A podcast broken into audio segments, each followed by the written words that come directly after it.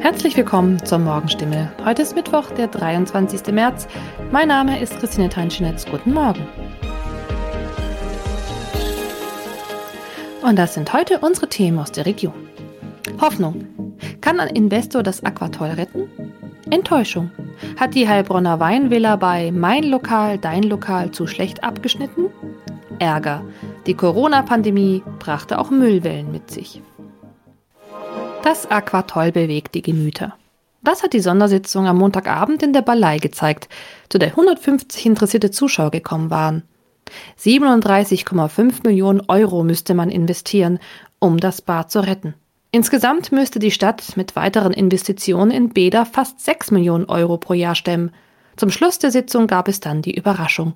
Es gibt wohl einen Investor, der sich dafür interessiert. Details zum Investor gab es jedoch nicht. Unklar ist auch, ob das Investment ausreicht, denn auch das jährliche Defizit fürs Aquatoll betrüge weiterhin fast 2 Millionen Euro. Das müsste von der Stadt übernommen werden. Es ist davon auszugehen, dass sich das Gremium im April für den Abriss ausspricht. Eine Online-Petition mit über 6000 Unterzeichnern durfte daran genauso wenig ändern wie Bedenken aus dem Umfeld des Aquatoll-Architekten Ulrich Bechler. Mehr dazu lesen Sie auf stimme.de.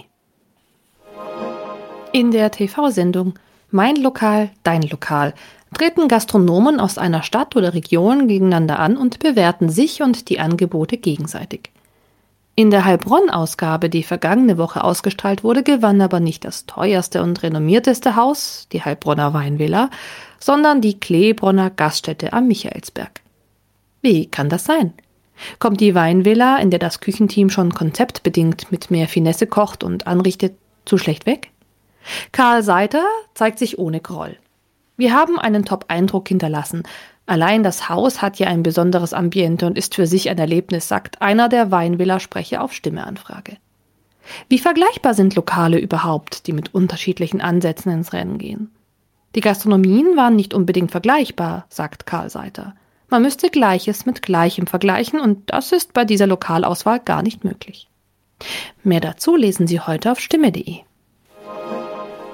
Die Wellen, die Corona bisher schlug, lassen sich nicht nur anhand von Infektionskurven und Verordnungen verfolgen.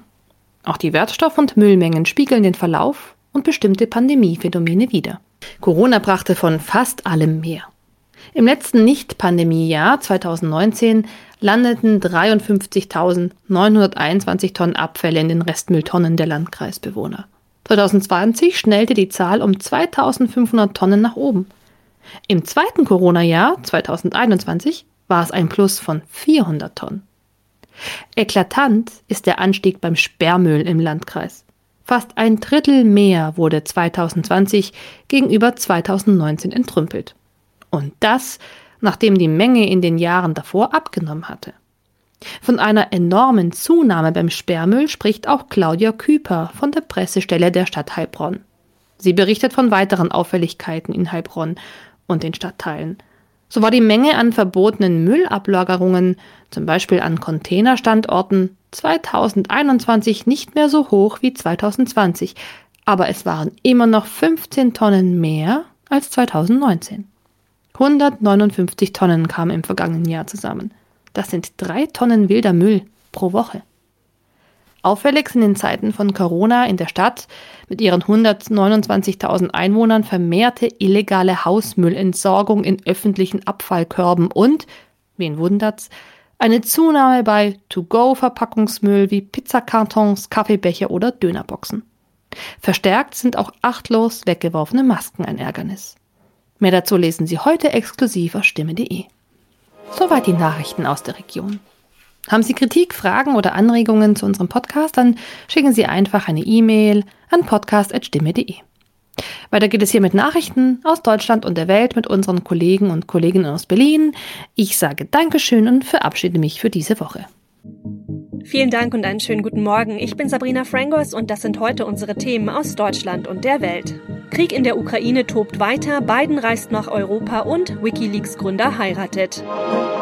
Nach fast einem Monat Krieg in der Ukraine haben russische Einheiten nach Angaben des ukrainischen Generalstabs zunehmend Probleme mit dem Nachschub. Die russischen Truppen hätten noch Munition und Lebensmittel für höchstens drei Tage, hieß es jedenfalls von Seiten des Generalstabs in Kiew. Diese Angaben können aber nicht unabhängig überprüft werden. Die Lage in der umkämpften Stadt Mariupol ist weiter dramatisch. Andreas Stein mit den Infos aus der Ukraine. Für die Menschen in der von russischen Truppen belagerten Stadt Mariupol gibt es eine leise Hoffnung, dass sie fliehen können. Wie ist die Lage denn dort vor Ort und wie steht es um die allgemeine Versorgung? Es ist natürlich wie immer schwer zu beurteilen aus der Entfernung, aber eine großartige Verbesserung hat sich natürlich nicht ergeben. Also es gibt weiterhin weder Strom noch fließend Wasser noch Heizung und äh, Lebensmittel auch kaum noch. Berichten der Stadtverwaltung nach werden zum Beispiel die äh, Krankenhäuser, die noch im Betrieb sind, äh, ausschließlich mit Dieselgeneratoren, die vor dem Krieg angeschafft wurden, versorgt. Das heißt, äh, es gibt komplett eigentlich keine, flächendeckend keine Stromversorgung mehr. Die Menschen, die können, wollen weiter die Stadt verlassen. Ist das überhaupt möglich? Die einzige Hoffnung momentan für die Menschen ist natürlich, dass stabile Fluchtkorridore äh, aufrechterhalten werden können, damit sie der Kampfzone entkommen können, da momentan nicht absehbar ist, wann oder ob überhaupt die Kämpfe in und um Mariupol enden werden. Wie glaubhaft sind denn solche Äußerungen von ukrainischer Seite, dass die russischen Truppen Nachschubprobleme haben? Wir haben natürlich keinerlei verlässliche Informationen über den Versorgungsstand der russischen Truppen und Aussagen wie diese, dass eine gewisse Knappheit gibt bei den, bei den Russen, gibt es eigentlich bereits seit Anfang des Krieges.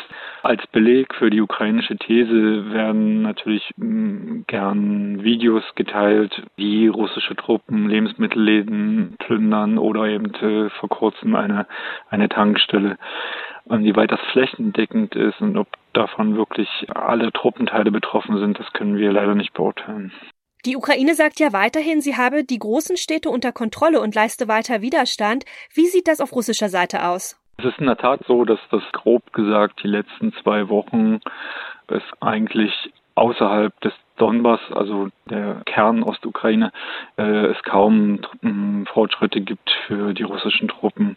Das heißt, sie stehen nördlich und nordwestlich von Kiew, haben sich wohl am Fluss Irpin festgesetzt. Die Städte Tschernihiv, Sumy und Kharkiv konnten bis heute noch nicht völlig blockiert werden von den russischen Truppen. Und stattdessen sieht man immer mehr, dass die russischen Truppen am, am Stadtrand Wohngebiete beschießen, weil sich vermutlich dort auch ukrainische Truppen festgesetzt haben.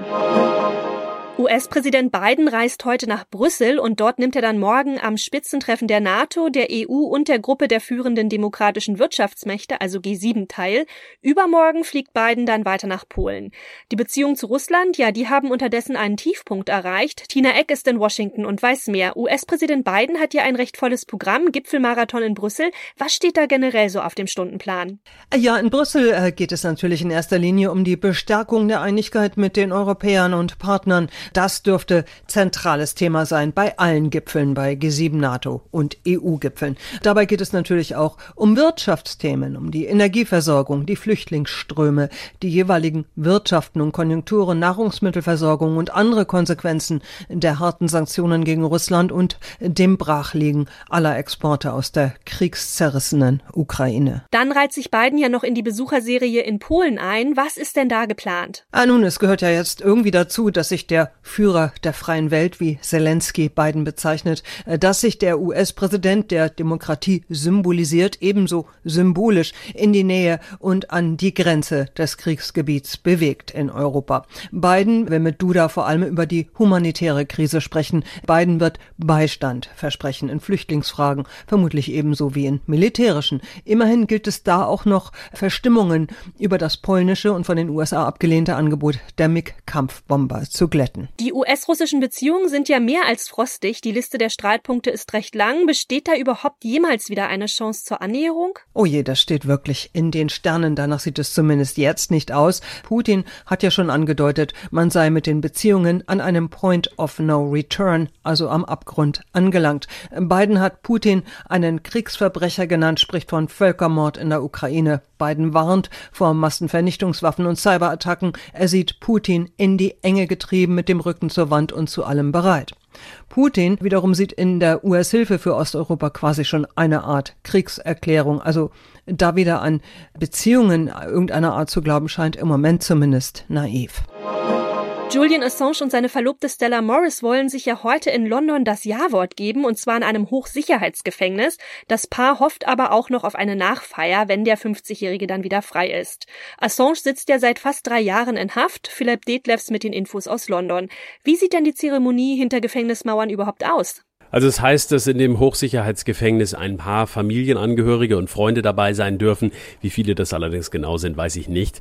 Davor will sich Morris vor dem Gefängnis mit Unterstützern von Assange treffen und eine Rede halten.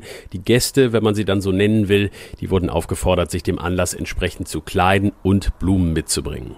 Ist Assange und seiner Verlobten Stella denn überhaupt nach Feiern zumute? Ja, auch wenn es ein feierlicher Anlass ist, dürfte dem Paar tatsächlich nur bedingt nach Feiern zumute sein, weil ihre Zukunft ja vollkommen ungewiss ist. Letzte Woche hat das oberste britische Gericht ja eine Berufung gegen Assanges Abschiebung in die USA als unzulässig abgewiesen. Das war ein heftiger Rückschlag für Assange und seine Unterstützer und die Entscheidung darüber, ob er ausgeliefert wird, die liegt nun bei der britischen Innenministerin Priti Patel.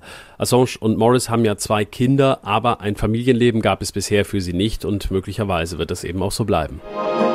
In unserem Tipp des Tages geht's heute sportlich zur Sache. Die Temperaturen ziehen gerade deutlich an und der Frühling ist endgültig ausgebrochen. Da fällt für Sportmuffel ja schon mal eine Ausrede weg und Frühling ist ja wirklich ein guter Zeitpunkt, um mit mehr Bewegung und Sport anzufangen. Aber wie überwindet man eigentlich seinen inneren Schweinehund? Der kann nämlich auch im Frühling sehr trickreich sein. Ronny Thorau hat ein paar Gegentricks. Mieses Wetter fällt als Argument gegen Sport ja grad weg, aber der innere Schweinehund hat ja noch mehr Faulenzer-Tricks parat, oder?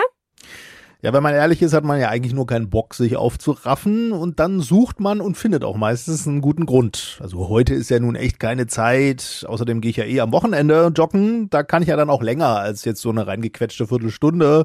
Wobei so langsam wird es ja auch recht heiß, ob man da jetzt noch joggen sollte. Höchstens vielleicht abends. Wobei da ist es ja jetzt auch wieder empfindlich kühl. Also es gibt auch mal Ausreden. Der Trick ist, sich nicht auf Einzeldiskussionen mit dem inneren Schweinehund einzulassen. Und wie macht man das? Ja, die erste Stufe ist konkrete Ziele und Zeiten. Also gerade für Anfänger nicht zu viel als Ziel vornehmen, sondern fünf Minuten joggen und dann mit konkreten Zeiten. Also Donnerstag nach der Arbeit als erstes und dann Samstag früh wieder vor dem Frühstück. Solche konkreten und gut erreichbaren Ziele sind viel schwerer zu erschüttern. Und wenn man sich dann erstmal fünf Minuten vornimmt, dann werden ja auch schnell zehn draus, wenn man die Sportsachen erstmal anhat. Und was auch hilft, sind Verabredungen mit anderen zum Sport, dann fällt einem das Absagen schwerer. Und dann gibt's noch den Königsweg der Sportmotivation. Ist das ein steiniger Weg bergauf? Also, ich frag nur. Das ist vor allem ein Weg, wo man nicht groß drüber nachdenkt, ob der schwer ist. Sport muss, sagen Experten, zur Alltagsgewohnheit werden. Und wichtig dafür ist, einen Sport erstmal nehmen, der einem schon so einen gewissen Spaß macht und dann ganz fest im Alltag verankern. Also zwei, dreimal die Woche joggen muss klar sein. Da braucht man nichts freiräumen, nicht drüber nachgrübeln, nicht lamentieren, wie Zähne putzen. Da ist es ja auch klar, dass man das halt abends macht. Und wenn man das dann eine Weile durchhält, dann kommt ja der Spaß dazu und die Freude, weil man merkt, der Sport bringt was und man fühlt sich sich besser. Spätestens dann ist der innere Schweinehund verstummt. Und das noch. Nach den Protesten auf Jamaika gegen die Monarchie sind Prince William und seine Frau Herzogin Kate erstmal abgetaucht. Also so richtig. Denn auf ihrer Karibikreise sind die Royals in Belize an einem Korallenriff tauchen gegangen und dabei dann auch Haien begegnet. Und das hat offenbar beeindruckt. Der Schutz des Meereslebens in dem mittelamerikanischen Land sei weltweit führend, sagt William in einem Twitter-Video. William und Kate sind ja im Auftrag der Queen unterwegs, die in diesem Jahr ihr 70. Thronjubiläum feiert und zu dem Anlass machen sie eine achttägige Tour in drei ehemalige Kolonien. Die Bahamas stehen als nächstes an. Na dann, das sind doch mal paradiesische Aussichten. Das war's von mir. Ich bin Sabrina Frangos und ich wünsche Ihnen noch einen schönen Tag. Bis morgen.